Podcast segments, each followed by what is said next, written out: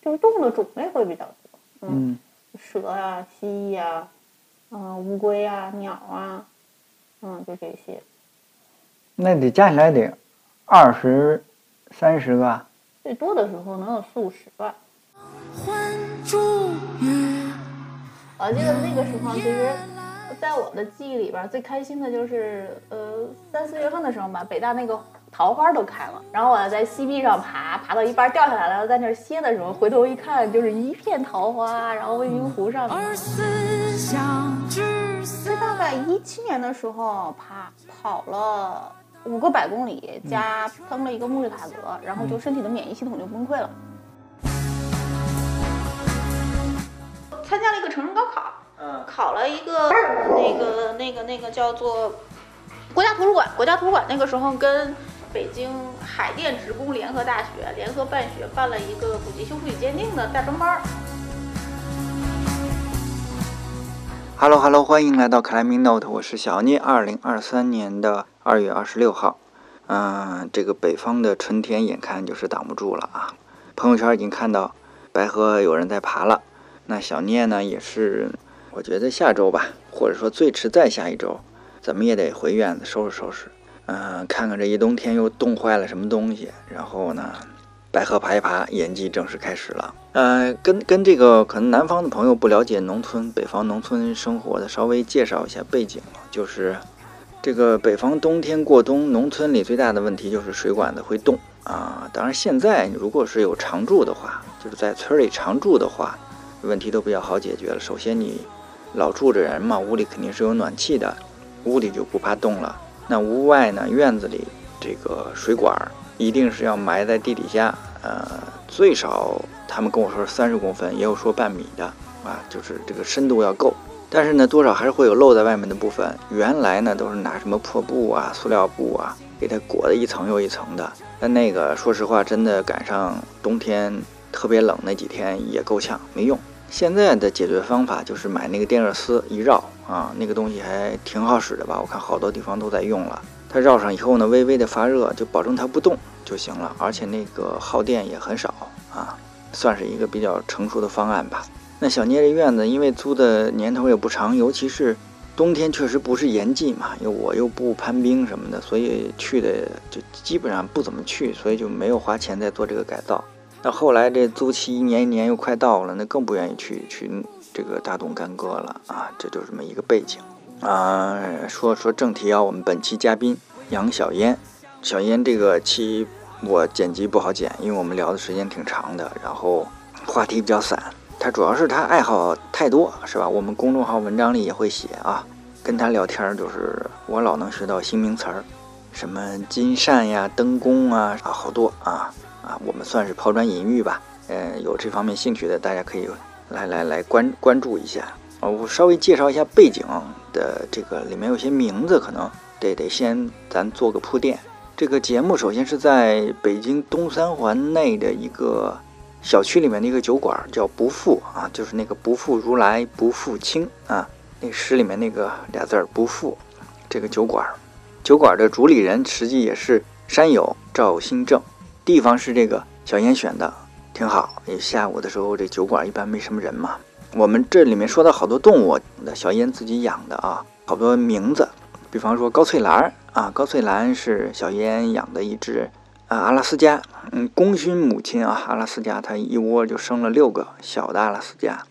然后呃，然后我们录制现场叫唤的这两只就是胖三儿跟小六啊，这是都是高翠兰生的。然后我们里面会提到管管是一只猫啊，这个不服酒馆后院的一只猫，伊万啊是一只蜥蜴，啊，张翠山是他小燕的猫，基本上就这些吧。呃，节目比较长，那个您要是没时间，可以挑自己感兴趣的听。好的，谢谢大家，我们开始正题。嗯咱们先从攀登经历讲讲呗。嗯，攀登经历，我其实登山，呃，攀岩是大概零零零年开始的。嗯，那时候就在北大嘛，山一社，山鹰社啊、嗯那个时候我们最早的那个岩壁还是那个灰的岩壁，然后是大概这种墙面的那种，嗯我不知道这是一代岩一代岩板吧。嗯啊，然后后来，呃，零一零零年入社，嗯，参加攀岩队，攀岩，然后零二年、零一年的时候，我们做了一个全国大学生的攀岩联赛，然后那岩壁就换成现在这个样子，嗯，然后就一直有的没的，断断续续的那就你爬。啊，零一年到现在岩壁一直这样吗？呃，大型没变啊，但岩板换了一些。嗯，那我我去的时候就应该是，呃，你们换完，大约是在零三年或者零四年去过。啊，我们之前那个是一个灰突出的岩壁，我嗯灰了。啊，那个时候好像就北大、地大，然后还有怀柔，首首体吧，是叫嗯首体吧？那时候就就好像就这几块岩壁，然后再就是野攀，野攀三零九，三零嗯九现在是不是都废了？那个金山，金山的岩壁我看是废了，已经没有人嗯我都去没了去过。嗯啊，三零九，嗯，然后再就是白河了。嗯啊，白河那个时候去一趟白河好费劲呐、嗯呃坐火车在清华园坐火车，坐了火车下来之后，那个坐那个有有那个三蹦子，有的时候坐三蹦子，有的时候坐那个小面包车，那叫德来街呗，就是是到那什么黑黑山寺吗？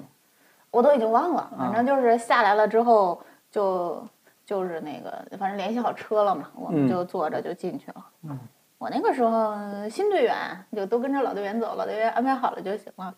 后来其实那个时候攀岩也是为了登山做训练，是这意思吗？对，嗯，啊，嗯，也不是，那个时候北大的攀岩还挺厉害的吧？对，对，嗯就是大家都刚开始嘛，像孙膑啊，他们赵雷、赵凯他们嗯的张青啊，他们都是得奖的嘛，嗯还能还能得个奖什么的。嗯然后他们都是练的比较比较多，像我们这种，嗯，水平你也是上们不当去时的。分攀岩队、登山队分了啊？嗯，那你算不是，就是我们我们就是日常的训练嗯啊，然后基本上就是会会会选一部分人做登山，做做那个攀岩队嗯啊，攀岩队就都自愿的，其实是自愿的、嗯嗯啊。然后嗯、登山跟科考是另外一回事儿了，日常就是攀岩队跟非攀岩队，然后登山跟科考呢是大概每年的五月份，基本上那个嗯暑假寒假的时候就把山定下来了，然后五月份开始写那个申请，然后就理事会啊什么研究，然后基本上就很快就定下来了登山队跟科考队的这种，嗯，但是其实每年开学入校的时候。那个入社的时候登记能登记几百人，那最后经过一年的训练呢，然后嗯，大家的互相之间的了解，互相之间的那种，嗯，能玩到一块儿去的，留下来的也就是那么三四十个人，就登山可考就就这些人了。那可以了， 三四十个还不够啊，真是啊，基的。本上就是登山科考，然后再有一部分那个时候夏天的时候，是夏天时候老有比赛，我记得是，嗯然后攀岩剩下的人呢，就是攀岩队的人在组组织一个比赛的队伍，然后就就夏天就这么三波人就把所有的人都涵盖了。嗯，两千年，已经二十多年了，对呀、啊，真快。我老觉得我刚毕 业呢，那那其是实童心，啊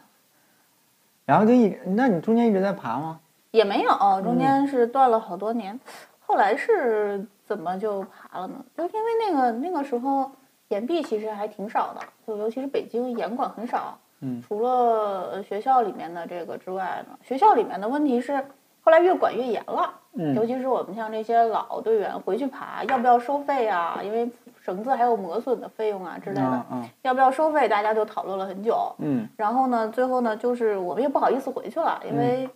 嗯，这个里边就有好多好多麻烦的事情，啊。最后嗯就算了。然后社会上呢就很少嘛，那那个现在是个什么情况？呃，现在因为一直封校嘛，啊疫情一直封校，就说疫情前呢？那疫个是情什么状态啊前也是可以对外开放的，但是你要向体教申请啊？啊，就是它现在是那个岩壁归体教了，嗯，以前是山鹰社嘛，后来就是，嗯、后对来我我当年去的时候，我记得就是山鹰社自己在管。对啊吧嗯后来那个就是这种攀岩课就开了攀岩课嘛，然后呢，呃，这个岩壁呢就归体教了。岩壁除了攀岩课之外呢，还有一些野野外的一些训练课呀之类的，就都在那个岩壁那个地方。啊嗯，所以它嗯，就是就就就是属于更高一级的管理部门管了。但是，嗯，以前我们那个岩壁就还是挺松散的啊，我们我就记得清华那个百年校庆的时候，我们都在岩壁上面看清华放烟花，啊， 呃，特别开心。然后还有他们好多人，像刘元林呐、什么求婚呐、都是在岩壁求婚。那个谁，小笼包他们，嗯，都搞得特别浪漫。然后毕业了之后，就在那个上面拍那种女巫的飞天照啊，小孩儿之类的。嗯，但是现在就是他那个管理政策就越来越严了嘛，现在也不让随便上顶上了，而且他那个眼儿凸出来特别大，那顶上也挺危险的。我记得那个时候，其实，呃在我的记忆里边儿，最开心的就是呃四五月份，呃三四月份的时候吧，北大那个桃花都开了，然后我在西壁上爬，爬到一半儿掉下来了，在那儿歇的时候，回头一看就是一片桃花，然后未名湖上面，哎呀，当时觉得啊特别好，现在想起来还是觉得特别幸福，那个时候、嗯特别开心。然后那个时候是呃一天是十节课，不像现在十二节课，然后中午是两点钟上课，然嗯后我们基本上啊、两点到四点，两点到四点上完课之后，四点钟就跑岩壁去了，就开始狂爬，爬到七点钟是晚上的课嘛，就大概六点五十的时候就从岩壁冲出来，冲到教室里面去，然后就一身的眉粉，然后那个手都已经抖得不 行了，然后老师在上面讲课，就旁边的同学特别嫌弃你，因为你啊这个对对对脏的不行， 肯定， 啊然后你自己吧，就是就是来得及就去洗一下，来不及就直接进教室了。嗯，然后同学帮你占的座儿还在挺中间的位置，你还有几个嗯嗯活、嗯好多人对过去，嗯然后脏的一要身死。灰，对， 然后站在那儿吧，老师讲课记笔记，那个手就抖得不嗯行，根本就记不下来。就那个时候，就还挺开心的啊。然后就毕业了，对，后来就毕业了。毕业了之后，嗯，就工作嘛。工作那个时候就，嗯，其实就很少回学校了。那个时候交通也不方便，北大那附近也没有地铁，啊嗯都公交车。那条路白一路特别容易堵车，嗯啊，所以就很多年就没有爬。那什么契机又捡回来了？其实后来就是我我我们那个时候攀岩队的那些人啊，嗯有个什么事情呢，就会在岩壁聚一下，然后就爬一下，就一年两年爬一次，然后就谁从国外回来啦，然后吃个饭啦，啊就去玩一圈什么的，就这种啊，然后其实你现在攀频率也不算高是吧？对对对，我去年见过你以后，你爬了吗？咱们在白河见过以后，岩馆爬一岩馆爬对了一下，嗯。但是哎，我最近太胖了，老也减不下来你肥这这不叫理由，这 攀岩跟胖有什么关系呢？呃，有有关系，对 这个关节的压力太大了，啊就，那爬有完了很之后简，单的呀， 你，我现在还 是，总是很想着先减肥再爬，嗯但是也就爬不，就很少去。嗯然后那个时候也是很少去，但是后来，再后来就是那个山鹰社呢，有有一群人搞了一个山鹰会，就其实是那个就是毕业的这些老队员，啊嗯，就想着反正大家以前在学校里边儿关系就挺好的，再加上都是一个社团出来的，大家的价值观应该都差不多，也能玩到一块儿去，所以呢，就说也搞了一个山鹰会，然后一起去登山，啊，然后就开始大家就开始重新登山了，大概是。是山鹰社成立二十周年，零九年的时候嗯啊，零九年的时候，啊、大家就在玉珠嘛，嗯，搞了一帮老弱病残去爬玉珠，还有带着媳妇儿跟孩子什么的去爬玉珠，媳妇儿、孩子、同事、啊什么老大姐啊之类的去爬玉珠，然后最后就这个山鹰会就这样就确定下来了，然后就争取每年爬一次山，就大概是这个样，然后就开始每年都爬，然后就感觉哎，就是山鹰社这么多年来爬了很多座山嘛，如果能够跟着他们的脚步啊，虽然我们是嗯商业攀登哈、嗯能把能把那些山再爬一遍也还挺好，嗯啊，就这样就慢慢的爬山呐、登山呐、然后有一群就我们这这一群就是呃毕业了之后还在登山的人呢，就开始慢慢的就攀岩呐、又又重新聚在一起了。然后那段时间还有越野跑啊，就又开始哎发现有一项新的运动还挺有意思的，然后嗯就又开始大家约着去跑越野跑，啊，所以就有很长的一段时间呢，嗯、又越野跑，又攀岩，又爬雪山嗯啊，对我我记得，咱们第一次见肯定是你在白河爬的时候，对吧？应该是见过，应该是去你们家跳墙的那一次。不是在之前你上传统课的时候可能就见过。哦，那是然后我印象深是什么呀？就是这个六儿跟我说嗯说这个说这养养烟太他妈有劲儿了，说在在在墙上一挂挂一小时什 么的，对吧？咱不说爬多难，但是这个耐力嗯是跟当年训练有关系吗？嗯，对，耐力还可以你是一个从小喜欢运动的吗？我不是，我不是，我不是是我吧我我我初中的，我高中的时候连八百米都跑不下来，嗯，八百米从来都不及格，最后一次老师说不及格，是真就是说不喜行欢了不喜欢运动就不喜欢，太累了啊啊，那那怎么就然后就这个大学练的这是啊？你对登山的都是有这个基础是吧？体能基础。没有，我其实是因为就是我我我那个嗯，就是我我我经常梦魇，有时候就是那个高中的时候特别紧张嘛，嗯然后就梦魇，梦魇了之后就是晚上睡不着觉，一睡觉就进入那种就鬼压床的那种状态。我操，这啊这还能会经常吗？对，经 常就是有一段时间我晚上不敢睡觉，啊就是一闭上眼睛就就进入那种状态，就是我爸我妈走来走去。那时候我小时候家里就养猫，我嗯看猫在我身上跳来跳去，我都知道。然后我嗯爸我妈说什么话我都知道，嗯，但是我就是醒不然后过这来还上北大了。嗯 嗯嗯，行，啊然后啊、明白了。嗯然后就就就后来上了大学之后吧，因为学校里边熄灯嘛，就就很可怕。我嗯得、我得把充电器充好了，晚上的时候呢，把帘子一拉，把充电器打开，然后嗯就抱着充电器睡觉。啊，什么意思？要有光。要有光，要没有哦光的话，我就进入那种梦魇的状态了。 OK，啊，然后后来就是学校里面那个时候是先有的那个是一个，我先加入的是车协自行车协会，嗯然后跟着他们骑车呀、自行车协会那个时候是每周的一三五在那个操场上训练嗯，啊，然后就是你跑步啊、运动啊多了之后，晚上就自然就睡着了。啊啊，就等于解决了这个实际的问题。啊哦对对对对 OK 然后就说那就一直这么运动下去吧。嗯，然后后来，后来就是觉得山社那个岩壁特别帅，嗯觉得攀岩特别帅，然后山社招新的时候就去了啊。然后，哎，我的身体条件一直不是很好，就是嗯、呃也没有力量，然后又胖。嗯啊，然后那个，嗯、就就申请一但是下有，劲儿你，嗯，就是还是那会儿练出来的，实际上，嗯，应该是吧，对吧啊，嗯然后后来就就那个什么，就加入攀岩队，然后在攀岩队里面，嗯，就练了有一年吧。但那个时候我都是，我们是我们我们那个那个山鹰社是周二周四，呃，周二周四那个运动，嗯哎，不对，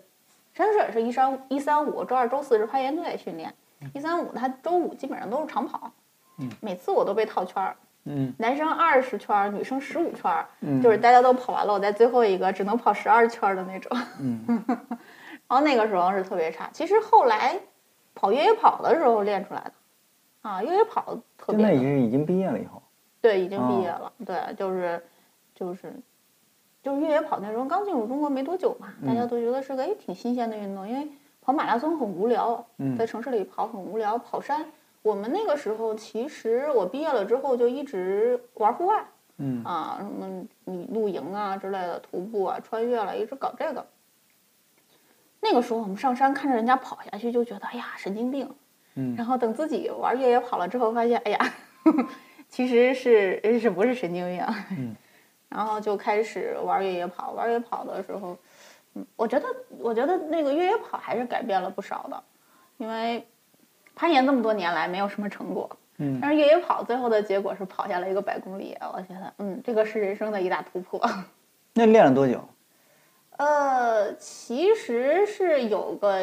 呃两年吧，因两为、年？嗯，对，因为第一年跑量不够，你然说后系，统吗？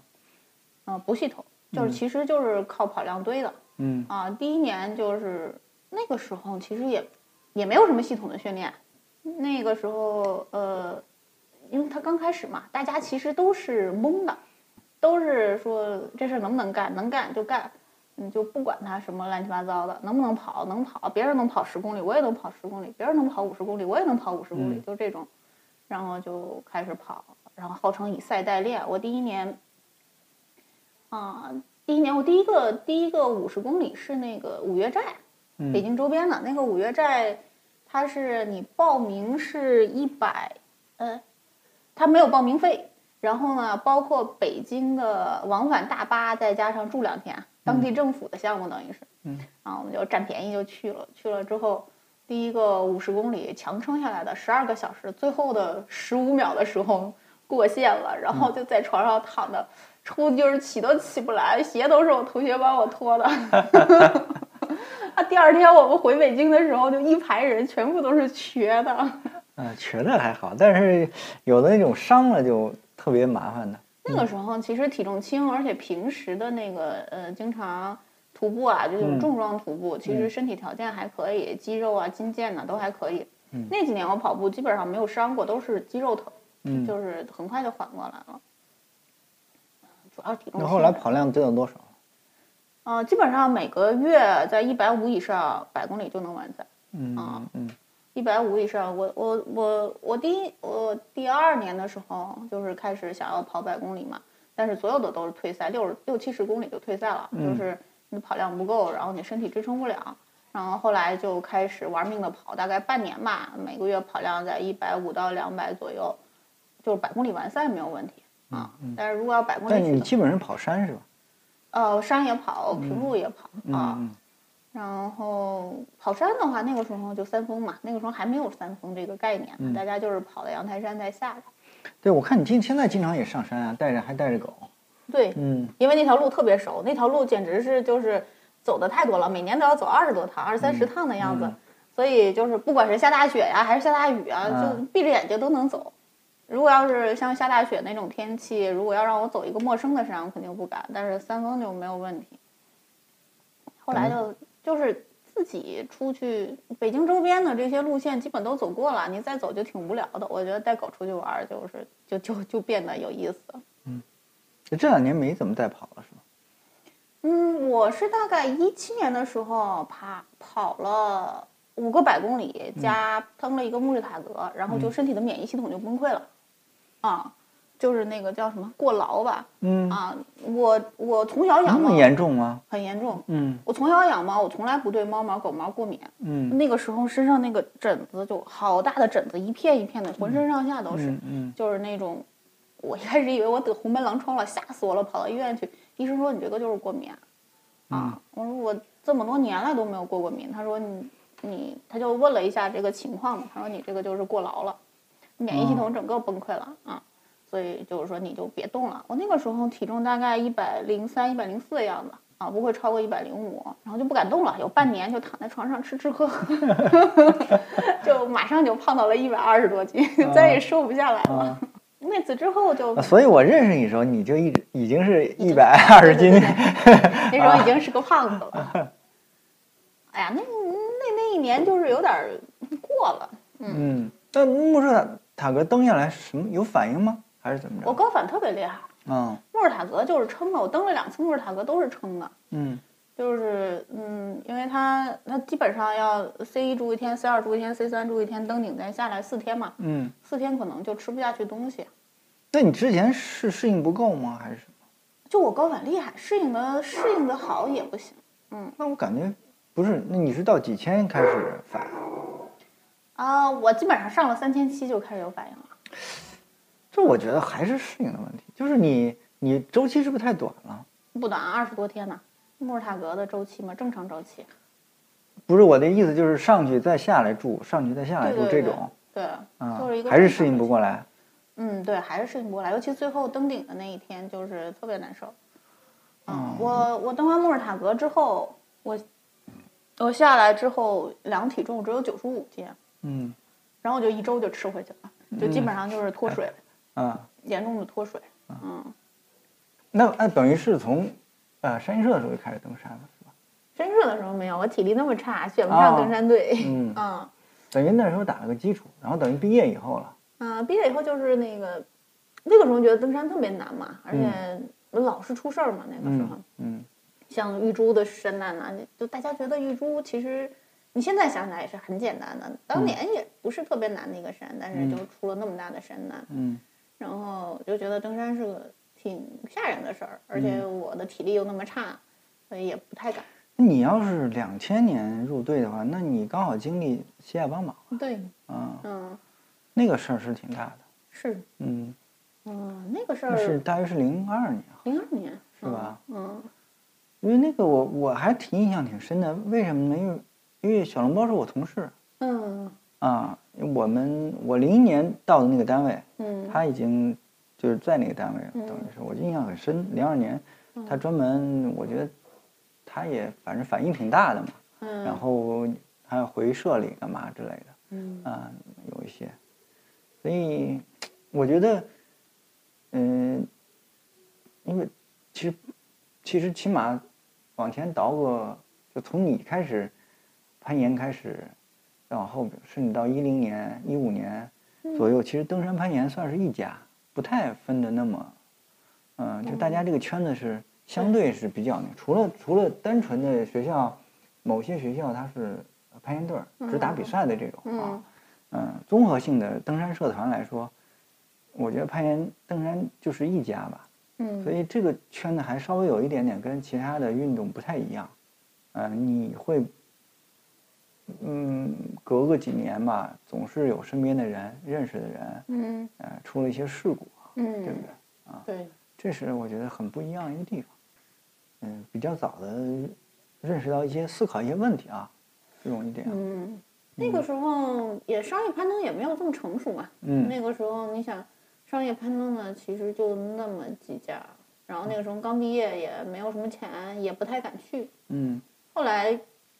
我之所以敢去，是因为孙膑的嘛，孙膑的原因嘛，因为嗯当时做三运会的活动都是孙膑在做。嗯我甚至于后来去登八千米，也是因为孙膑的，嗯，也是因为孙膑，就是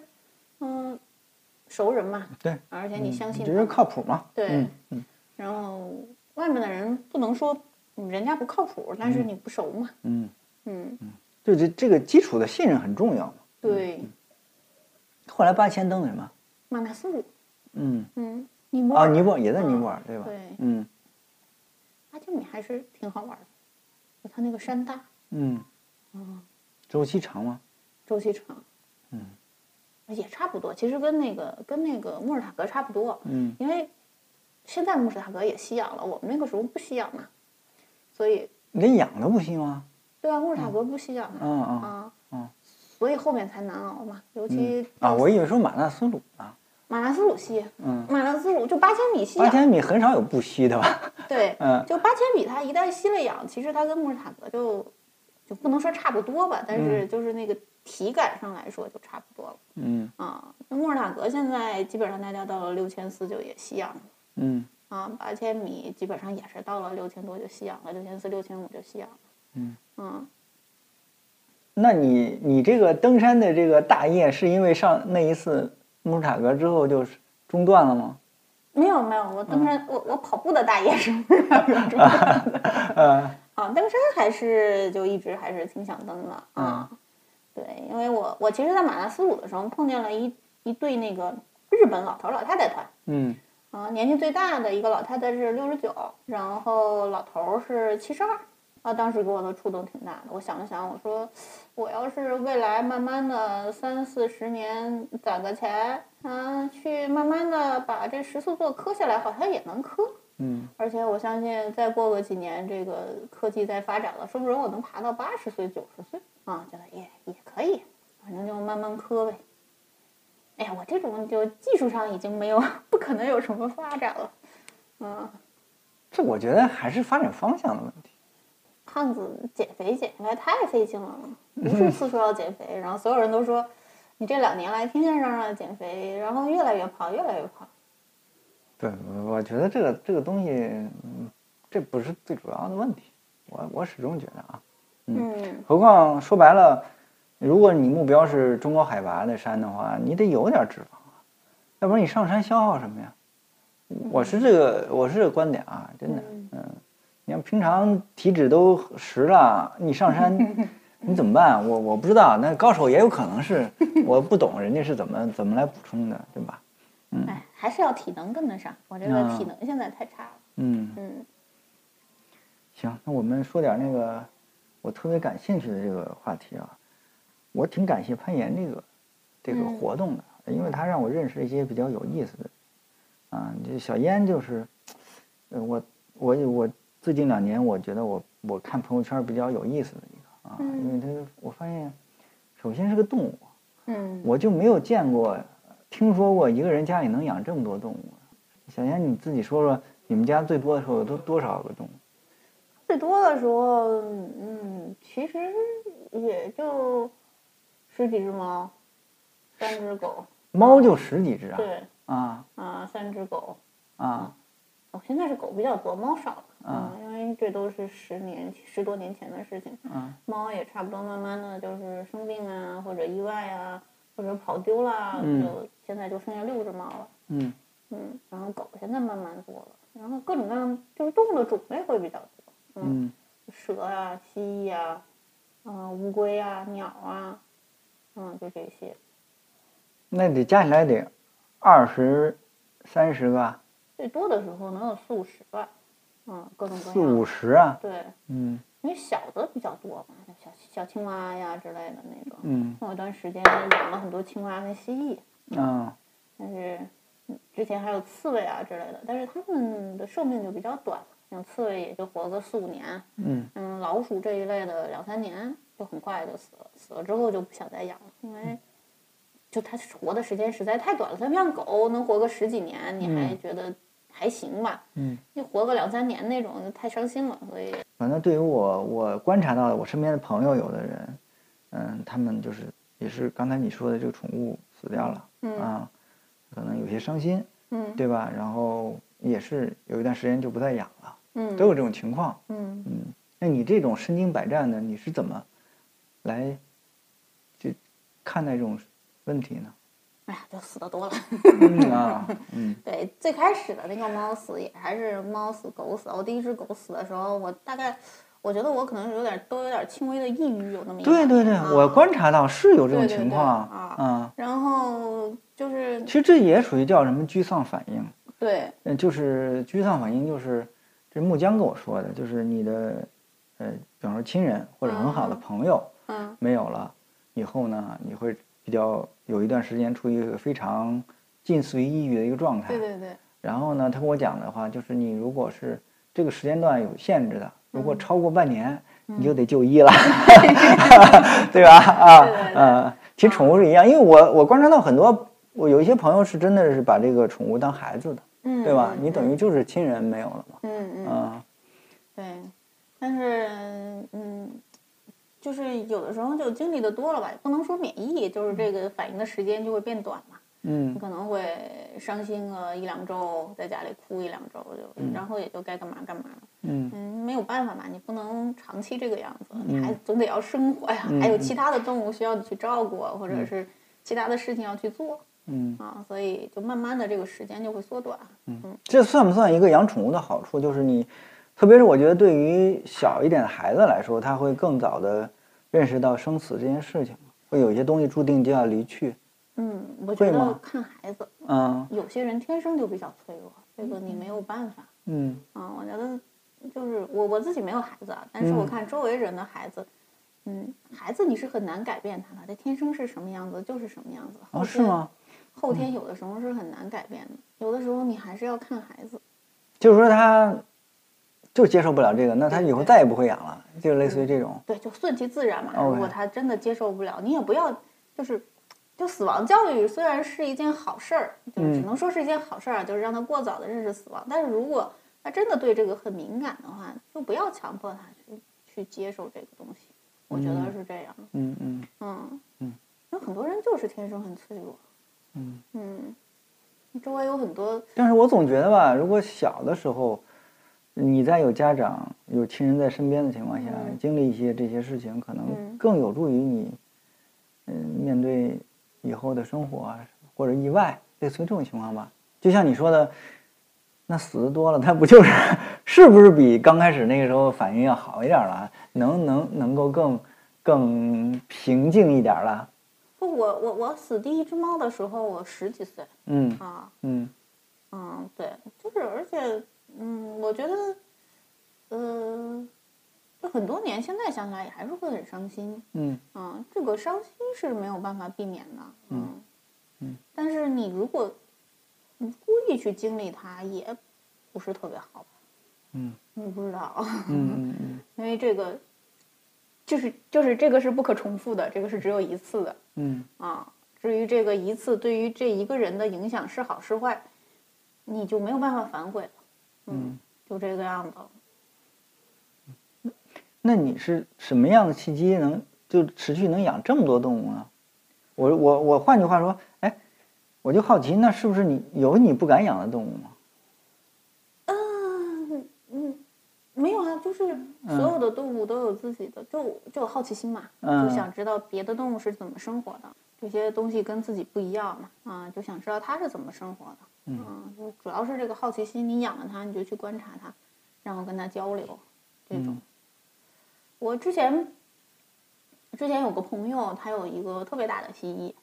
啊，然后在他那儿养了八年，就一直在一个大的柜子里面，因为那个蜥蜴有一米二，嗯他给他打了一个打造了一个两米多的大柜子，就已经是很大的柜子了。我觉得我当时看到那个柜子，我觉得，嗯，他那个主人已经很爱他了，因为嗯很多的那种大型的蜥蜴，可能一辈子只在一个小箱子里面生活，嗯，没有那么大的箱子。然后他就家里有孩有了孩子之后那就是不要想养，恒温的是吗？嗯，对，嗯啊，恒温恒湿的那种，嗯也不是恒温吧，就是嗯在一，个就有是限相的对哎对波幅动度范呢围，嗯对，然后，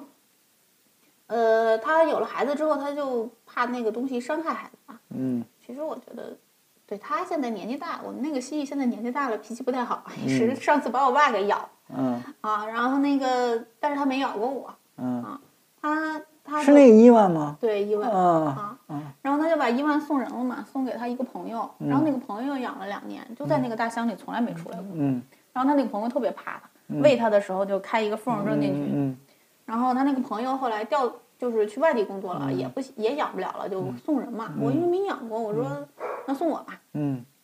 我就去去去把那个他的箱子跟伊万一起都拿回来了。啊，然后他主人去了，我看见那么大个蜥蜴，我可也不敢碰。他主人把那个伊万拿起来放在一个大箱子里面，嗯啊，当时害怕嘛，就抽打呀，身上身上都抽的，就是撞到玻璃上，身上就是好几道口子，那鲜血淋漓的，特别吓人。嗯我当时也吓坏了，我说这个实在不行就只能放在箱子里养了嘛。嗯然后我就把那个箱子拿回去了，因为它那个箱子它有两年没有换过那个电材，那个电材都发都长毛了，全是嗯霉菌里面。嗯我清那个箱子的时候都差点吐了，实在是它这个环境太差了。然后我就把它放在那儿，然后呢，它就每天在那个箱子里边看着我，我看着它，我就觉得太可怜了。嗯然后那个时候微呃那个微博上有几个人也是放养的，嗯他们都在海外嘛，然后我就私信他们，我说这个放养行不行？他们说可以，但是有一些是特别暴躁的，出来可能会咬你。你把它放出来呢，可能它就你很难再把它弄回去了，你要做好准备。嗯啊，当时犹豫再三呢，因为他那个时候在我的一个房间里面，就他单独在一个房间，然后我就把那个柜门给打开了，他就趴在那柜门门口，我觉得花了两三天时间他才敢走出来。嗯然后基本上我我离开那个房间，他就出来了。我一推门儿，他就嗯嗯嗯跑回去进去了嗯对，那我们俩大概就这个样子僵持了有一个星期。嗯然后后来我再进去，我发现他不怕我了，他就敢地上四处走了。他又大概又用了一个星期，就适应了这个环境，他就决定了他在哪儿睡觉，然后他在哪儿吃饭，他在哪儿上厕所。他把这一套他自己搞清楚之后，我就顺着他走就行了。他上厕所的地方我放一个宠物垫儿，他吃饭的地方我放吃的，然后我们俩就和平相处了。然后我那个时候在那屋工作啊或者看书啊，他就偷偷的跑到我跟前儿。一开始的时候我看他一眼他就跑了，嗯慢慢的发现我我好像也没有什么伤害他的意思。然后慢慢的，我有时候打字的时候就跑到那个电脑旁边看我在干嘛，啊，然后有的时候还舔我，然后我觉得哎这种关系就特别好，啊，嗯我就特别享受这种关系啊。所以呢，那时候你身边就有一只一米二的蜥蜴围着你转。嗯对，嗯，同时呢，那其他动物跟它不打吗？呃，跟他跟高碴儿打过一架，高碴儿差点把他尾巴咬下来，然后他把哦高碴儿鼻子咬了一个洞。嗯啊，那次还好我还好我回去的早，要不然高碴儿能把他咬死。嗯， 战斗力不 行啊。啊，不行不行， 它就是我就这么大的狗，它的杀伤力还是很大的。嗯你嗯像这么大的狗，它要是跟我打起来，我肯定我肯定打不过。嗯啊，嗯嗯这么大的狗，呃基本上我觉得在城市里面就是一个，嗯即便是在野外也是食物链顶级的嗯嗯，啊。我也是你，关键你这是阿拉斯加呀，不是只小 狗。对，嗯然后就就嗯，就跟它的关系，我觉得是我养这些动物中最成功的一个改变的嗯关系的嗯转变。然后它也很舒服，我也很舒服。嗯啊，现在还在吗？那医在院嘛，嗯但是他已经十五岁了嗯啊，就他有一次，因为放养是有很多危险的，就嗯是你在柜子里养，它那个空间你可控嘛，嗯就没有那么危险。他有一次应该是从桌子上，我从哪儿摔下来了，嗯脊椎压缩性骨折，我然后医生也没有办法，就只能嗯养着嘛，嗯就跟人一样。嗯然后他那个就歪了，他那个嗯脊椎就长歪了、嗯啊，他现在就是有点歪，走路走路有点歪，然后主要也是岁数大了，也嗯吧是岁数大了、啊，然后现在就脾气很古怪，嗯就像上次把我爸给咬了，嗯然后现在老追着我们家有只猫叫张翠山，十八岁了，天嗯天追着张翠山咬，气死我了。你这哎是《倚天屠龙记》精英爱好 者啊，你这名儿都怎么起啊？你所有动物都有名儿吗？都有嗯嗯，那鹅叫什么？那个鹅叫小 王，因为当时看那个随性啊，没有，当时当时就是王王羲之不是有个换鹅帖嘛。嗯啊，他写了一副一副那个字，然后画了一堆鹅，他特别喜欢嗯鹅，所以就管它叫小王儿。啊，那大公鸡还在吗？哎呀，那个大公鸡跟鹅被被被高跷眼咬死了，气死我！我的天哪对！嗯啊，我那次出门儿，哦，我我们家我之前不是在村里租的房子嘛，嗯然后村里房子到期之后没有找到合适的房子，就把他们暂时搬到城里面来了，嗯放在卫生间。然后我们家阿姨有一次出门的时候，就打扫完了之后，我那天带小六去爬山，嗯嗯，应该是胖三儿也在家，嗯然后那个呃，就回来的时候，那个阿姨应该没把那个门关好，他们进去给咬死了。嗯嘿嗯啊，气死我了！那个鹅跟那个鸡，我咬了四五年 了。啊嗯啊，是都叫叫唤着说，大家都说炖了吃呢，炖大 鹅炖大鹅，没炖结果啊让他给咬死了。对，嗯，就是呃总有意外，嗯你没有办法。你作为人，不管是人还是计算机，还有 bug 呢，所以你总有意外。嗯嗯，我想着明年看看石在坪村里再租个房子。嗯，对你这是比较适合村里弄房子。那嗯村里边儿就是太不方便了，哎呀，来回之类的，因为你还是有很多文化生活的嘛。啊啊，嗯，住的对太远呢，这文化生活你就不能兼顾。嗯像白河，嗯，嗯，白河偏远了。嗯，对原来住昌平还凑合一点儿，对是吧？昌平还还行相对近一点儿。对。嗯但昌平现在的问题就是已经没有特别大的院子、特别大的房子了。嗯，那嗯那肯定。我觉得是不是你要是不差钱儿的话，能能跟于谦儿似的弄一动物园儿了，已 经哎呀，差钱。有可能吧？我就说如果啊 啊，是不是你肯定就你肯定就得弄一动物园儿了？嗯，嗯 对，就是就对我对动物有好奇心嘛，各种各样的嗯动物我都想。就是嗯，尤其是我跟伊万的那种关系转变之后，我就觉得所有动物都是可以交流的嘛。嗯像像我们家的蛇跟我们家的伊万，就是它虽然没有表情记忆，但是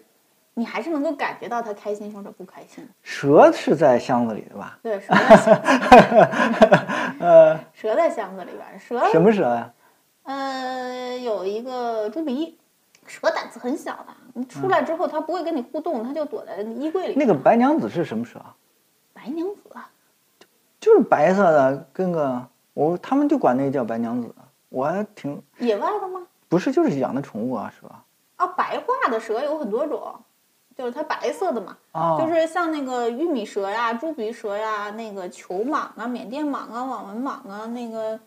就是各种的，它都有白化的，啊专门繁殖着白化基因出来的白色的蛇。哦不是哦不嗯不是说某一种固定的啊，对，白、啊白化其实就是那种，嗯，就是自然界里是没有白化的嗯啊，白化的是白化的越多，就证明这个东西是驯化的就就越厉害嗯。啊。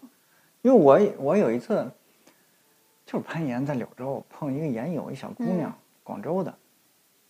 然后她怎么着聊起来说她养蛇，然后给我嗯看她那个宠物照片儿，我一看，因为我们小时候都看白娘子嘛，我嗯就喊，哎，我说这这白娘子啊，然后然后后来我才知道他们管这个就叫白娘子嗯啊，然后一条呃很小的蛇，也就这么长啊，她拿着玩儿着，嗯嗯，那就是个玉米蛇或者猪鼻蛇。啊嗯玉米蛇的，嗯，玉米蛇各种花纹都有，特别好玩。嗯，也是挺有意思的。是得喂老鼠吗？喂老鼠，嗯嗯，喂老鼠、下鸡，就这嗯种。这个我挺纳闷儿，你怎么能有这么多时间来照顾这么多宠物呢？还是没有，说，我没有结婚，也没有孩子，然后在家里工作，也不用朝九晚五嘛嗯啊，所以时间上相对就富裕，不能说富裕吧，就是自由安排的时间比较多。嗯，而且像很多动物，你不用特别的去照顾它。也倒是，对嗯，像蛇半个月吃一次，你又不用管它，嗯平时换换水啊，看一下那个湿度啊、温度要不要调一下就行了。嗯，无非就是打扫一下卫生，是吧？嗯嗯，哎呀，打扫卫生太痛苦了。我爸我对呀、啊妈，你像你那个鸡不应该到处拉的吗？还有鹅，哎，我我现在疫情的一个好处就是，嗯我突然发现那个口罩做尿布特别好，啊，鸡鹅的尿布，就废弃的口罩，然后就给它往翅膀上一拴一 兜，我操！啊，特别好。然后你这有点像那骡子，不是那赶那驴车什么的，是吧？ 好像一粪兜子。对对对， 然嗯后大部分时间它还是在笼子里边的，每天放出来玩儿两三个小时嗯啊，就大概这种，就拿那个一兜，然后它就跑一跑，然后那个收的时候就把那个一收就完了。嗯，鸟呢？鸟你你鸟放鸟儿一般就是早上起来就放，但是不喂嗯，啊，它就在家里边跑来跑去啊，飞大概三四个小时，啊对我的意思，它不也是会拉吗？就早上不喂嘛。啊，不喂就行对对了对，啊。然后等它飞够了、饿了，然后就拿那个绳儿就放在那个笼子里面，它回去吃的时候就把笼门关上就完了。 OK，每啊天也这会放一啊下啊。嗯，还是可以那个稍微的那个控制一下的，对吧？就嗯是你你你你熟悉他的生活习惯了，嗯你就按照他的生活习惯走就行了。嗯嗯嗯，嗯，你得跟着他走，因为他没有办法跟着你走。嗯当然，如果要是会训的话也还好，我也不会训。嗯，哎，我前两天刚好听这个播客。讲老北京这个训这个蝈蝈跟那个油葫芦，哎这也挺逗的。你知道他们会把它调整成让它白天叫，哦，要不然它晚上吵，嗯影响你睡觉。嗯尤其尤其说那油葫芦，那晚上叫的可响了。嗯嗯，但是他们就是让让把它这个时差倒过来，就很容易，而且好像还不是很难，特别有意思。这这个东西，现在家里几条狗？现在家里面如果不算胖三儿的话，有有七条狗，有一只是常住这儿的，是吧？对，原不算常住这儿的还有七条，对。然后每天早上拉七条狗出去遛去。呃我现在不是住的那个呃有院子嘛，嗯院子还挺大的，嗯所以我现在就是一天遛一趟，嗯，啊，然后分两波遛。嗯，我们家对面儿是一个那种也是一波遛，六下是吧？容易它给你带跑了。对，啊然后那个我们家对面儿是一个野野树林，不能说野树林儿，就市政苗圃啊，嗯啊，基本上没人的，就每天早上过去放他们一顿。嗯，现在夏天的时候是早上五点钟就得出去，要不然太热了，尤其阿拉斯加嘛，会中暑，七点钟之前就得回来。嗯现在冬天就中午出去，暖和的时候出去，啊，溜一圈儿就回来了。嗯。嗯，我现在狗多，除了就是高材儿生了一窝，留了四个之外，还因为当时在村里的时候，有人往我们家扔了一窝小土狗，嗯七个，嗯当时送啊送啊送啊，最后还是剩了三个。嗯，嗯，那村里的院子没了，就只能接回来不打架吗？打。小六儿跟老大俩母狗在家里打得天翻地覆的，他们俩就是平时在家里都得分开嗯，啊对，我还看你还还喜欢挖洞，是吧？啊啊这是只有阿拉斯加这样没吗？有狼是穴居动物嘛，啊它就是它们都这样，犬科动物可能都改动。嗯，哦，那我到别的人家狗我没注意说有这事儿，你，啊，但你们家这个那洞挖的还挺大，我看，嗯，可深了，大概现在都快有两米深了我操，啊，里边儿特别深嗯啊，里边儿它是一个这种，诶，哎呀，估计是广是广告电话，啊就是它它是一个稍微的有一个嗯向下弧度的一个，嗯然后呢底下呢又有一个特别大的肚子，那个那个肚一样的那种洞，它就趴在里面儿，特别嗯舒服，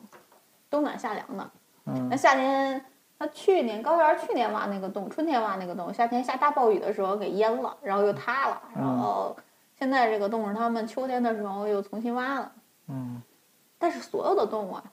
都是好逸恶劳的嗯啊，只要有舒服的地方，它绝对不会再为难自己的。嗯然后现在天气冷了，也没有人去那洞里睡嗯，觉，啊，还是屋里方便，是吧？屋里舒服，而且我们家这阿拉斯加睡沙发，啊我上次我都很无奈，我说你们是 阿拉斯加呀，一个一个在沙发上睡得呼呼的，都不在那个地上。嗯哎所有动物都是好逸恶劳的，你让它舒服了，它就哎人也一样嘛，对对吧？人的动物性是嗯吧，就带来了很多后果，包括新来的毛利人也是这样。那，但是你说把把它保护起来，还是害了它呢？这个很难说，是吧？对啊、嗯，啊，我们扯远了啊。我最近还想，嗯，学个那个指导手，带狗去比赛。嚯，嗯，我们家那个你看到的这个都是长毛的，它没办法比赛。我们家还有两个短毛的，那嗯两个就可以去打比赛。什么比赛呢？啊狗的选美比赛，哦，是选美比赛啊对我还以为是那种，呃，像什么他们那个边牧啊弄着，呃，它有很多种嘛，像啊障碍赛啊什么的，那个有各种的。他们这种就只能参加选美比赛。嗯然后短毛的性格跟长毛的性格完全不一样，短毛会相对更独立一些。嗯嗯，长毛因为至始至终它都是作为宠物来饲养的嘛，嗯嗯，所以它跟人的互动会更嗯更更好一些。然后呢，它也比较听人话，嗯但是短毛就特别独立。嗯小五，我们家那短毛小五，去年跟胖三儿换了一下，啊跟赵兴正打的你死我活的。啊是吗？对，为啥？他不听，嗯那就完全看胖三儿，你不让他干什么，他也就不干什么了。嗯，啊，但是小五不行，就是这个事情我想干，你不让我干，没有用，我还是会干性的。格对吧？对，性格就是这个样子。嗯因为他短毛，他拉车嘛，嗯嗯，他要很多时候他会遇到很多危险，他要自己独立做出判断、做出决定，所以他跟长毛就完全不一样。嗯，说说你这个职业吧。哎，你大学什么专业？学广告的。哦，所以你这个还算是我们当时学的其实是广告管理、啊我们当嗯时什么都学，我觉得我们都算商科，当时我们算艺术系的，嗯那我觉得我们这应该算商科。嗯然后我们当时画画呀，苹果苹果电脑绘图啊，3D Max 那什么全学，嗯。然后嗯，广告管理，嗯哎，所以你说文案你你现在这么多小的杂的兴趣爱好，也是跟当初接触的东西多有关系是吧？嗯，哎呀，我不知道，我我觉得我我现在的我现在的这个工作特别适合于，就是我这种状态特别适合于我的工作，因为嗯我是杂而不精，嗯，每个都想弄一点儿，但是每个都弄的好奇心嘛，对对吧？就跟养动物一样，对吧？满足了蛮符好奇合的。心，满足了好奇心之后，我就不再往前走了，就嗯就经常就是，呃，这个弄一半儿就开始弄那个，那个弄一半儿就开始弄那个，嗯嗯，所有的都是杂而不精，然后就特别适合我这个做写作。嗯啊，那因为你写作，你总要去了解一些东西，然后呢，你不需要去擅长它或者以它那为原来生自己写东西吗？嗯，我原来的时候，大学的时候，其实那个时候开始接触，我最我特别喜欢漫画、动嗯画。那个时候特别，那个时候大学做兼职，在一个漫画公司就已经开始写脚本了。嗯啊那那个那个那个那个漫画公司应该都已经都已经不存在了。嗯 写了那个时候就已经写了两年那种漫画脚本，啊，然后毕业了之后，在一个广告公司待了两年吧，就觉得很无聊，正好有一个机会跟一个老去了一个老师的剧本工作室，啊嗯，然后就开始编剧，做。我一开始做的是电视影视剧策划，嗯做了大概有七八年的影视剧策划才转编剧的。其实我我可能更擅长于策策划，划是干什么呀？就是嗯，给你一个选题，嗯或者说你自己找一个选题，嗯，然后呢，你怎么把它丰富成一个故事，啊，然后你怎么去找这个人物的，嗯、就他的人物的独特性、独特性嗯啊，然后他这个人物身上的戏剧性，你把它找出来，然后呢，大概会形成一个故事梗概，再去找编剧，让他按照你这个故故事梗概去写，嗯，然后你要把控这个方向，就是比那个编剧有的时候有很多编剧他可以单场戏写的特别精彩，嗯，但是他没有一个整体的框架跟一个整体的概念。嗯啊，然后他可能就是有一些边角人物他写的特别精彩，但主线人物他就不会写，嗯，你这个时候就要把他拉回来，然后呢，你要给他搭一个特别，嗯，戏剧性足够的一个框架，然后你要保证让他在这个框架里面去写，然后控制他的节奏性啊，控制他的这种，呃，整个的那个故事性，你都要去把控它。那你现在偏策划还是偏编剧啊？我现在偏编剧，嗯哦，因为嗯，做了很多年策划之后呢，就慢慢的转编剧了嘛。转编剧了之后，嗯，就编剧相对就会有独立性更强一点。然后策划呢，嗯，这些年来也没怎么做，嗯，也没有什么特别好的选题。哎，我我没有看过这个，就是影视剧的这个剧本什么样啊？我因为我我印象里就见过话剧的剧本，那个很简单的吧？就话剧剧本感觉都是对白似的那种。差不多，其实是吧就也是是中差国不的多对白，对，就是中国的对白。所以其实导演在拿到这个剧本拍戏的时候，他要填充大量的细节。你要哎跟导演那个什么导演沟通。我昨天晚上开会就是去跟导演沟通嘛，我们我们有个有个有个那个网大，我现在嗯就是做、做了好多网大，嗯因为这几年疫情，电视剧这个投入太大，又开机的时间又太长，大家都做不了，所以呢，就做网大，网大二十天开机你都抢下来了就，啊，你你就算疫情啊、封城啊之类的，你就二十天就拍一个啊，特别快，网大特别快，它周期啊特别短。嗯，那不像电视剧，你想开机三五个月，突然之间来嗯对个对疫情，你嗯停了就完了、对，啊！所以这两年就网大发展的特别快。嗯然后我就是跟一个导演，我们两个合作的还挺好的，他有一嗯套班子，反正我就出剧本，然后他那边就拍，就大概这样。我们俩这两年就合作了好几个。我们有一个戏是十月份就要拍，然后就是疫情，各种疫情，挪到十二月份，十二月份放开就又不行了，然后嗯就一直挪到，你就过年年前说要拍，后来也来不及，一直拖到，嗯，就是下个月六号开机，嗯，然后我们俩就去商量剧本。其实，嗯、策划想的，啊、编剧想的跟导演想的全都不一样，所以呢，你要不停的沟通啊、作为就是你要你要跟编剧沟通，你要跟导演沟通，然后去怎么去呈现这个东西。我们昨天就就讨论那个剧本，就讨论讨论了一讨论到凌晨一点多钟嘛。就你们这行，这个熬夜是很正常的一个事儿。对我我说要不咱早一点儿，他说哎呀我早一点儿我起不来。他我们上一个片子在剪，最近、嗯嗯，上一个片子那个对，我知道剪东西也是一样的，没点儿。对对对，嗯嗯他们那个制片人也在，导演也在，剪辑也在，他们是昨天早上六点多钟才睡觉啊，所以我说我早点去，正他常们说起不来。你你别说人家剪视频了，我有时候剪个音频都一一弄就弄夜里一两点了都。就是呃，导演，就是我我我我之前那个，我之前其实很少接触制作啊，我就只出剧本。然后这些年来，就是开始跟制作啊，尤其是像这种网大这种，他就是追求一个短平快，写剧本、出剧本也很快，然后呢，导演拍也很快，剪辑也很快，啊，发行也很快，大家就是、就就能越快发越好，越快发越好，就这种。所以呢，嗯，就跟这些呃呃制作方面就接触的比较多，最后就其实对我自己也挺有帮助的。我发突然发现，我写出来的东西跟拍出来的东西还是两回事儿， 还差得很远啊！我自以为我这段这段戏写的已经很紧凑了，但是导演拍的时候，导演说：“哎呀，你这段戏太多了。”我说：“已经写的很紧凑了，没有啊，这这就一两分钟的戏。”但导演拍出来之后，你就会发现真的很多嗯，啊！对，其实对我还是有挺大帮助的。就等于你是它是一个那个呃整个画面来表达的东西，对是，吧？我这这个边虽然有画面，但是嗯，我还是没有像他，因为他他要考虑分镜的问题，我不需要考虑分镜啊、嗯我只要需要写这个人进来说了一段话就完了，嗯他就要就就要考虑说，因为长镜头对于影视剧来说是一个，就是艺术电影可以用长镜头，嗯但是像那种商业电影啊，还有电视剧，你不可能用长镜头，长镜头大家就看烦了，你要嗯不停的切来切去，切来切去，保持这种画面的新鲜感啊。对于他来说，他就要考虑怎么把它做成分镜。那我不需要考虑，我只需要他写写他走进来吵架就完了，完全不一样的两个工种。那你现在的那你现在时间安排，就是我好像上次咱们聊过啊，你这嗯个经常也是夜里工作是吗？对，也是夜里工作啊、你们你们这这个剧本是就是，呃，编剧也是要分工合作还是？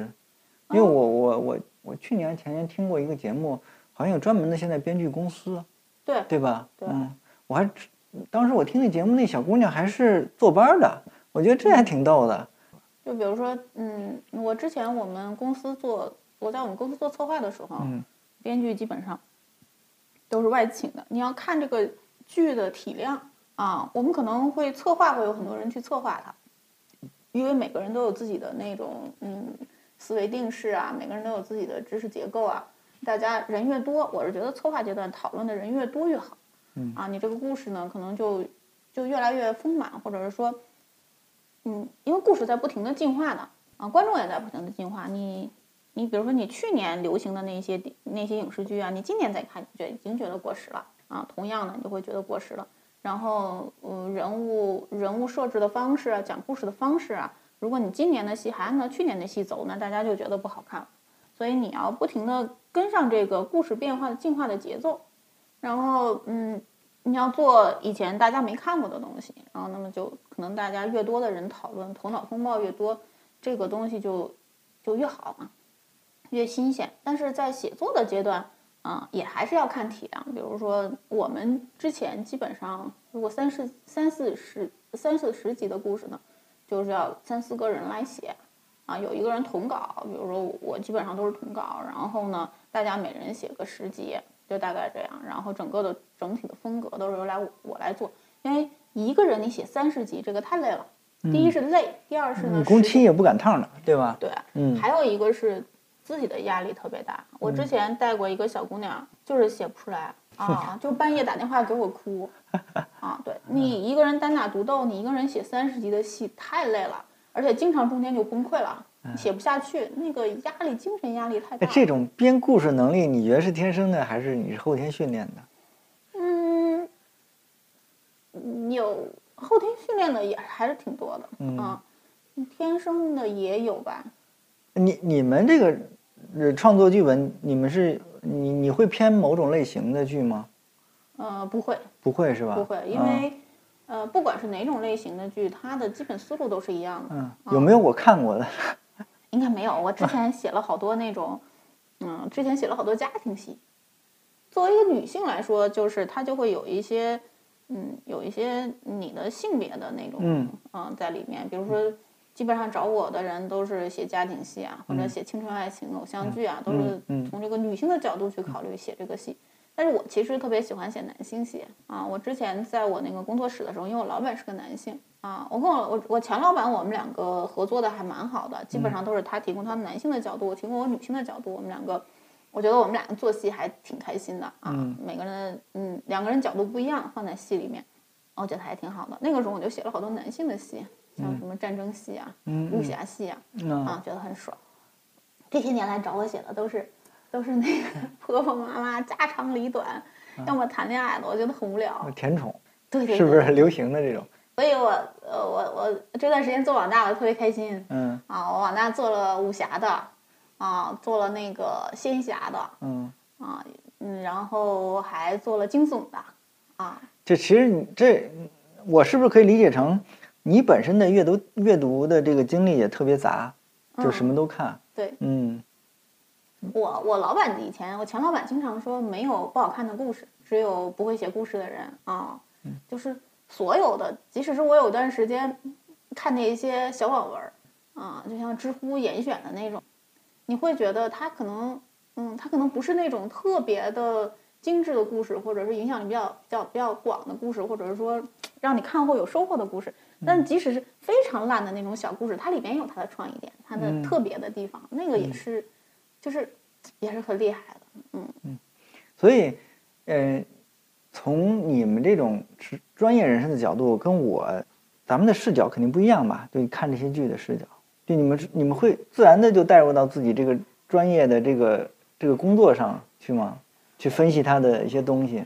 我前两年看电影的时候，我是数场的，嗯一边看电影一边一场一场的记这个电影有多少场，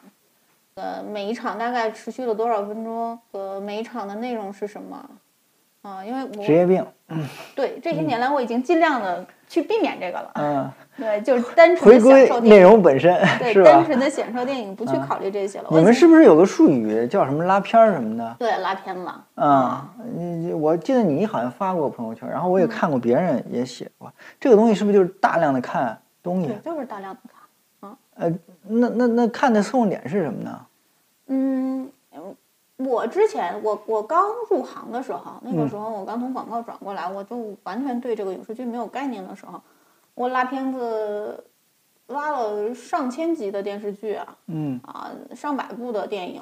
啊，侧重点就是它怎么讲故事的啊，一场一场的你把它拉，然后呢，你就把它还原成，比如说这个电视剧它可能嗯原始的就三段式的嘛，但嗯现在发展到了五段式甚至于七段式，像漫威基本上都是七段式到九段式的，嗯它那个故事。然后它是我一般会计算它每一段用了多长时间，大概用了多少场来讲这个故事，嗯然后这个故事里边儿到都写了什么内容，然后我会把整个电视剧先把它还原成场，比如说一一两千场戏，然后再把这一两千场戏呢，把它还原成七个阶段或者九个阶段，然后再把这七个阶段、九个阶段还原成一个一千字或者是三千字左右的故事梗概，嗯然后再把它还原成五百字的故事梗概，然后再把它还原成一句话的故事梗概，呃，一百字的故事梗概，然后再还原成一句话的故事梗概，就是你做一个反向的学习。嗯，然后你再回头看的时候，你就知道他这个故事是怎么写的了，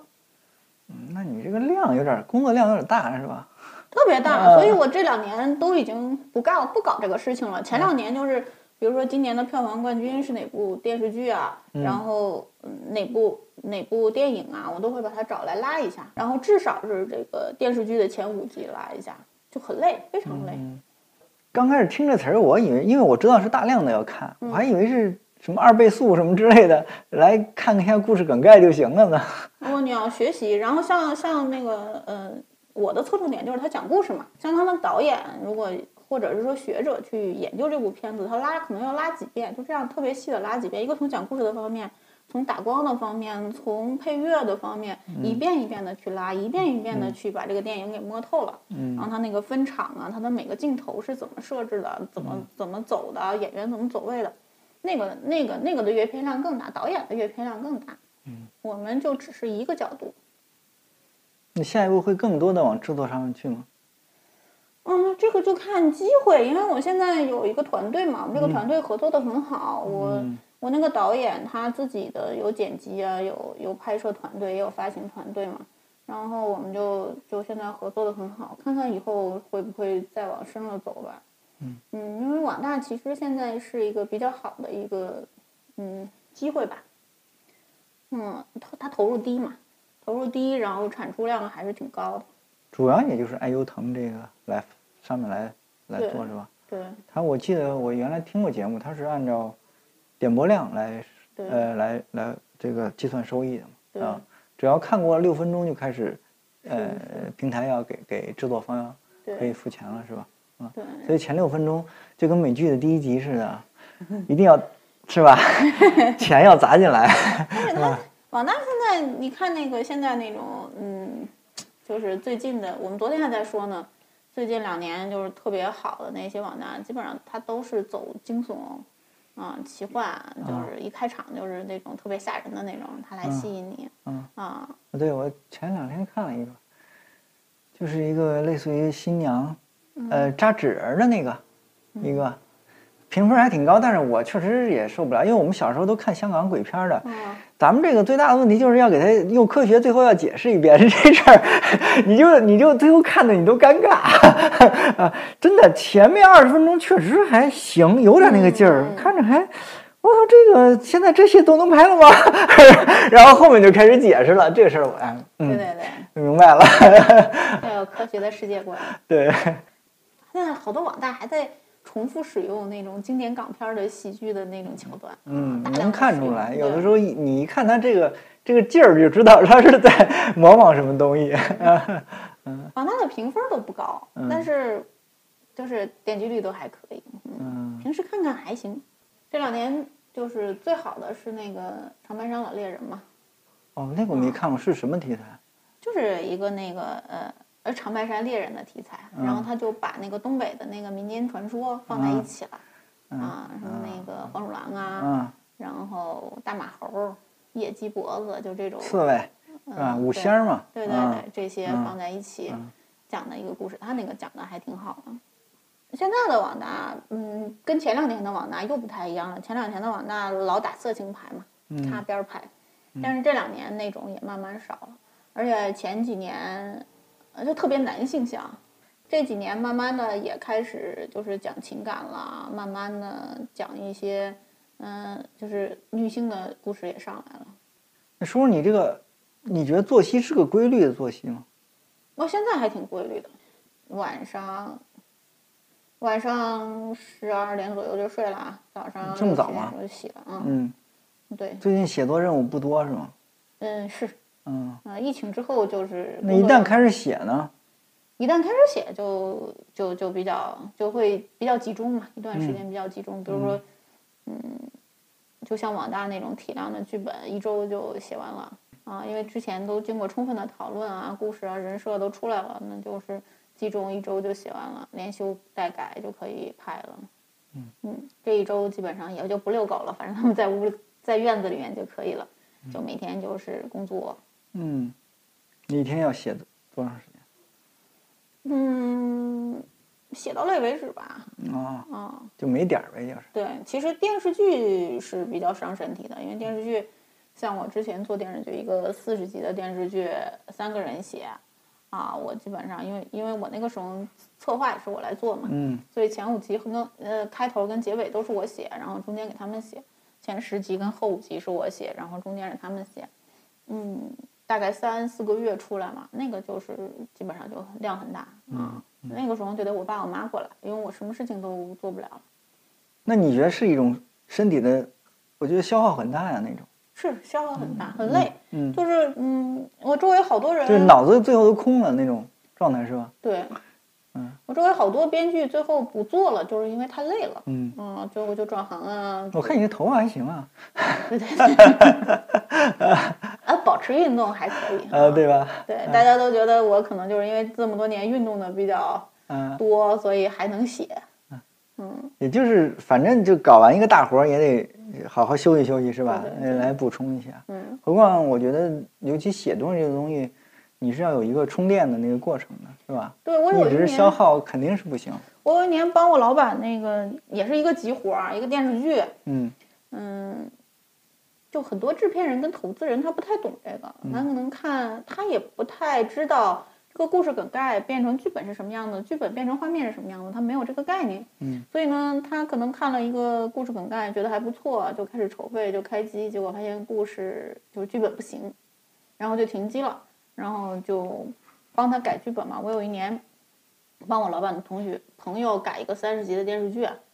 就是三个月做出来的。嗯每天大概写一两万字。跟我合作那个小女孩儿，我不是说不行了吗？嗯，就半夜哭，就是她已经写到，她要说嗯崩嗯溃了。崩溃了。她说她那天跟我说，我在我们家楼下迷路了，嗯我去那个小卖部买个可乐，回来之后找不着家门了。嗯，然后给我老公打电话，我老公下来之后就发现我在单位门口徘徊，整个人都已经神志不清了。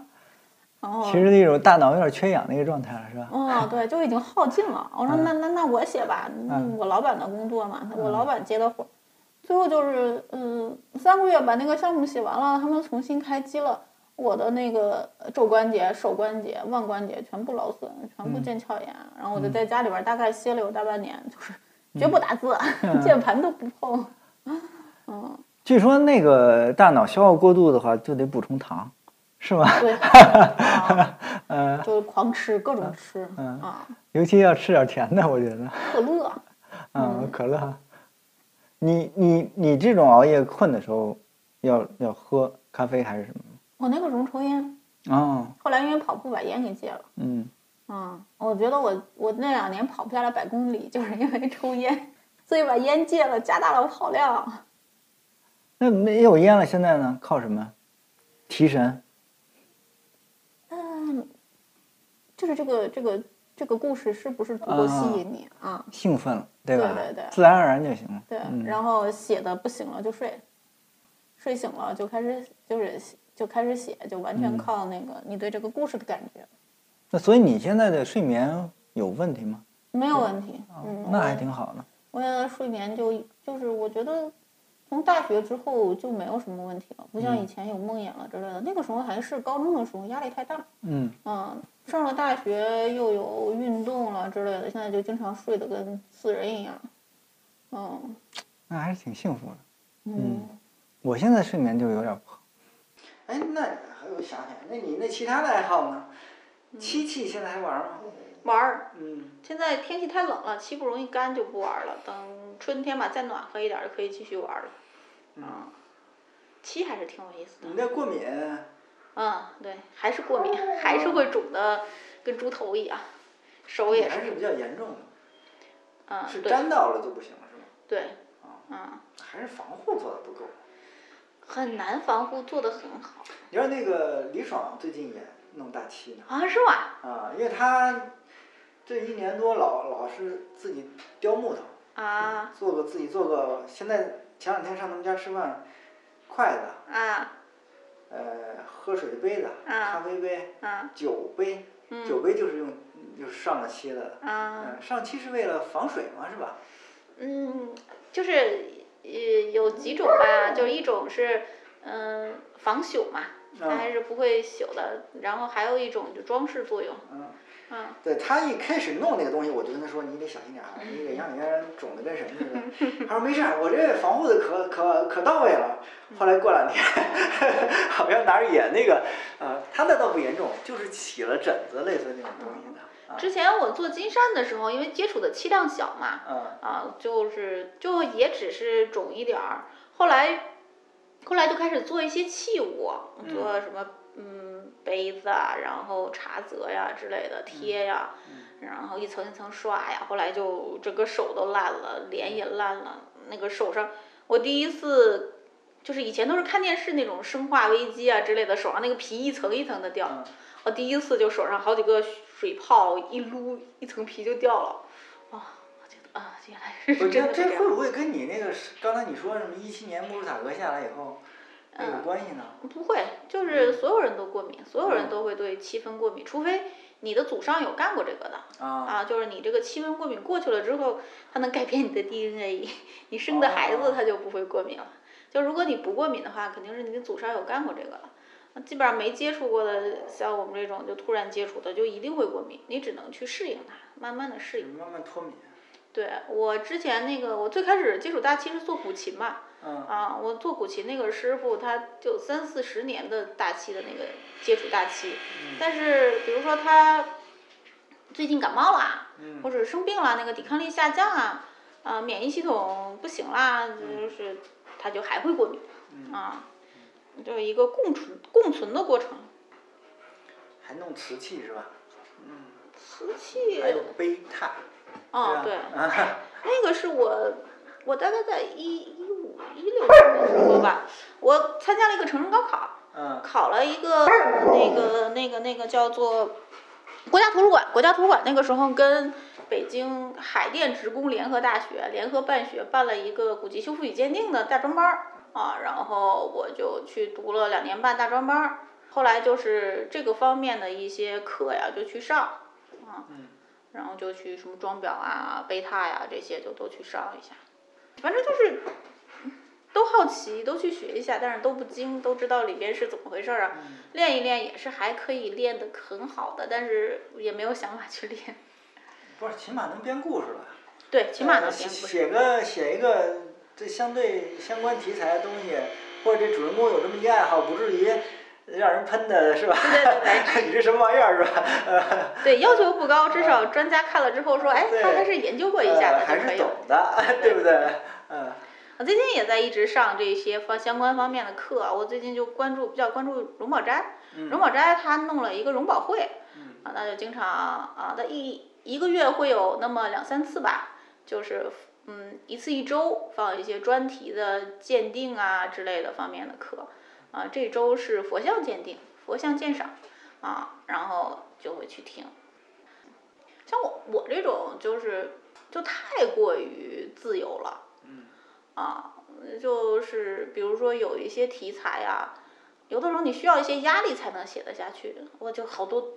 好多烂尾的那个小说呀，或者是电视剧的策划呀，在电脑里面，嗯就是你没有压力，你自己自己，我我又特别容易被分散精力嘛，所以那个那个点可能这两天写不出来就过去了，然后就扔在那儿烂尾，就不想写了。嗯我特别想写童话，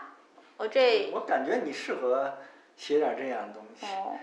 嗯，我我这半年一直跟那个北大的那个罗树金老师啊，嗯一直跟着他的项目，他做豹猫的嘛，然后我们就四处找豹猫啊，然后就发现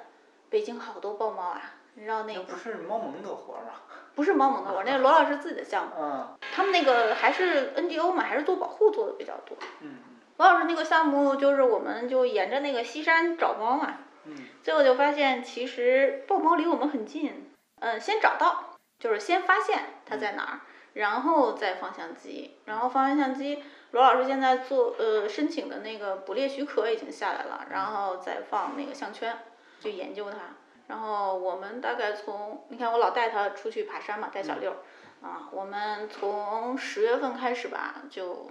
呃基本上每周都出去，然后去捡屎啊，捡捡屎。所以我现在就特别想写一个豹猫的童话啊，写北京的豹猫的。现在是野鸭湖那边有一个题材，我觉得还挺好的，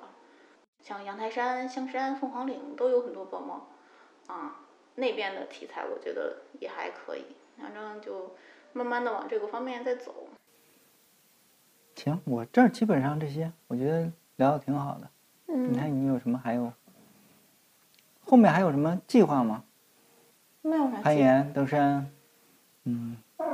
嗯，主要还是赚钱，因为 OK 疫情的期间真的是那耽误了好多事儿，那嗯，倒项是嗯目都推进不下去，现在放开了就就好一点儿。现在就就只要一放开就好很多，已经开始有人找我说，哎，我们做个戏。去年的时候悄无声息，特别吓人。嗯去年尤其下半年多惨呀，整个的，去年去年就没有人跟我说我们聊一个下呀，或者说你看最近这个题材比较火，你有没有想法呀？去年就没有人跟我说这个，大家都默默的，都很沉默，这个特别吓人。但是今年就开始，就前几天还有人找我说我们想个什么戏啊，看看有没有什么合适的呀，或者说扔给我一本小说，你觉得这个能拍吗？都有至少大家都有挥想法。拳头像棉花。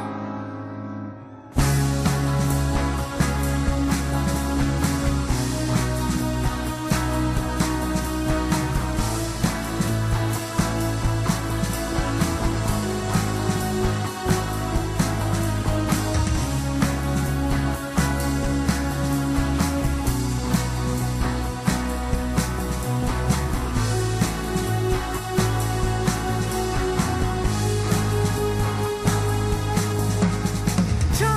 立无时，指点钞票，胡马骑，犬如看家，鱼龙跃龙门，潼关象牙塔，牙牛开荒田，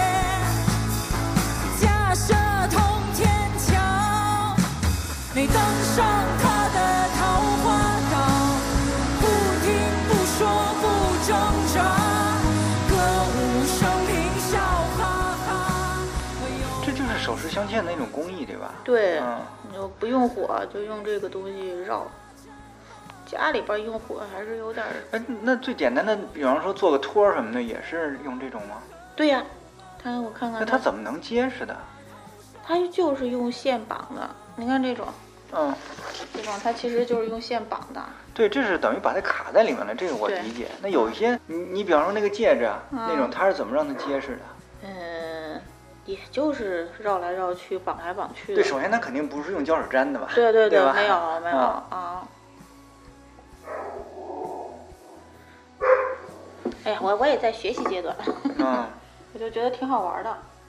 我前两年闲着没事儿就去学一个首饰制作，但是那个就需要用大火，家里边不敢弄，尤其是家里边有这些动物啊，你不知道有什么时候就把你给你啃了，给你弄了，它的用火是做什么呢？那就融化呀。哦，就是把烧金饰给融了，嗯对嗯类烧似于这种。对，嗯那个嗯也不敢弄。我之前还学过做玻璃，也都不敢在家里弄。玻璃这是得大火，那对，是要吹嘛，对吧？呃，也能吹，也嗯能吹。啊，我我做的学的是那个灯弓，灯弓就是一个小小枪就行，其实跟跟做首饰差不多。嗯是不是有点琉璃那劲儿？嗯，灯弓那个是高温玻璃，琉璃是低温玻璃，但它也可以做琉璃。嗯，嗯，反正它就是温度不一样嘛，出的东西不一样。那是材料是沙子吗？没有，它现在现在中国有好多你在淘宝上就能买到那个玻璃棒儿，就专门做灯工的那种玻璃棒儿。啊啊，就是其实就那种大炉大的那个炉，国外是可以外面的人去用的，但是国内基本上都是要么在大的工厂，要么在学校，像北京清华有一个炉，但它就不对外了。清华的那些，我之前学那个玻璃的时候，遇到了好几个清华的学生。清华就是也有那个玻璃的嘛，玻璃专业嘛，但他们大学四年基本上不敢让他们碰火。你就学生你碰火有个什么事情就比较危险嘛。那他们大学四年基本上就只有一两个学期碰火，那么到研究生的时候才能进炉。不是，这算什么科啊？是什么学科？呃，艺术啊，哦哦啊，清华的这艺等于术工艺美院的对是吧？对对对哦，我还以为是工科专门研究玻璃 呢。哎，工美不是并到清华了吗？对对对，但是我觉得工美跟央美还是差挺多的。这我不懂它的区别。每每年就是那个五月份，就是这种艺术院校都有毕业展嘛，嗯，啊，然后每年都去。呃央美那个毕业展，央美那个美术馆整个都满了，然后各个专业的各个各个各种表现形式都有，但是就清华还是差挺多的。那望京那个是哪个美？央美望京的是央美是吧？啊啊，啊，那个真的是我我觉得每年我都去吸一吸小孩的阳气，就感觉、嗯 啊特别好。嗯，这两年疫情断了嘛，就特别遗憾，都是在线上的，线上的还是不行。我印象特别深的是前年吧，有一个有一个本科生做的央美的那个，那是个胖姑娘，嗯她就弄了好多那个，就那种肉色的那种，里边儿有那种特别柔软的那种，就类似棉花呀之类的那，或者是那种呃化学品的那种颗粒的那个，就是模仿她的脂肪。然后哦铺了一地，然后邀请所有的人都去那里抱一抱、摸一摸，就是说，虽然我很胖，但是我的身体其实是很舒服的，就是我也不以我的脂肪为耻。嗯嗯，然后就好多人去那个呃模拟它的脂肪的那些大的东西里边儿去抱啊，就去去就在上面躺着呀，都觉得特别好。那你会觉得这些小孩儿的创意特别好玩儿。嗯然后还有那种特别惊悚的，嗯，有一个有一个孩子的那个创意，我觉得太惊悚了。他是他是去了那个，他是跟踪两个明星，嗯然后一直跟踪到，嗯、有一个是在那个宾馆，有一个是跟踪到家里面，啊，窃取他们的垃圾，然后提取他的那个嗯私生 DNA，饭是吧？对，他的那个比师生饭还吓人，啊 嗯提取他的那个生物的那种那种那种残留物，然后送到实验室里边去做培养，最后就生成一块肉。哎呦我的妈呀！ 然后那个他有有有五十张 CD 是那个人的 CD，然后每一张里边又加上那个人的啊 这算艺术创作吗？啊，对，现代艺术的一种啊。但是这个就特别表达的惊悚是什么呢？就是这种爱是吧？呃， 这种第一种是私生饭，另外一种就是有一个叫做生物艺术，呃，嗯，生物艺术的一个领域。啊我的嗯那妈个呃，那个就是我之前就是我特别喜欢央美，就是央美之前他老有一些讲座，我嗯就去听过好多讲座。有一个美国的做生物艺术的，把耳朵移植在手上，嗯嗯啊，在手上种两个耳朵，就是做这种啊，然后那个嗯各种各样的生物的东西，嗯各种弄，就是你会觉得哎呀，嗯，你也说不上来，反正它它主要就是突破了你的意识跟你的那种嗯生活经验，它做的就是这个。是不是能给你编剧提供一些那个？你看，我是觉得这种就是嗯，就是打破了界限嘛，嗯让你觉对嗯得还有这种这种样子。然后我准备明天啊，后天周五，周五去听饶毅的一个课，嗯，饶毅的一个那个公开课，然后也是生物的。对生物概念还是什么的，是一个嗯那个特别就是呃特别网红的一个课。嗯然后我觉得嗯嗯就可以可以写科幻小说嘛，听完了之后。嗯嗯，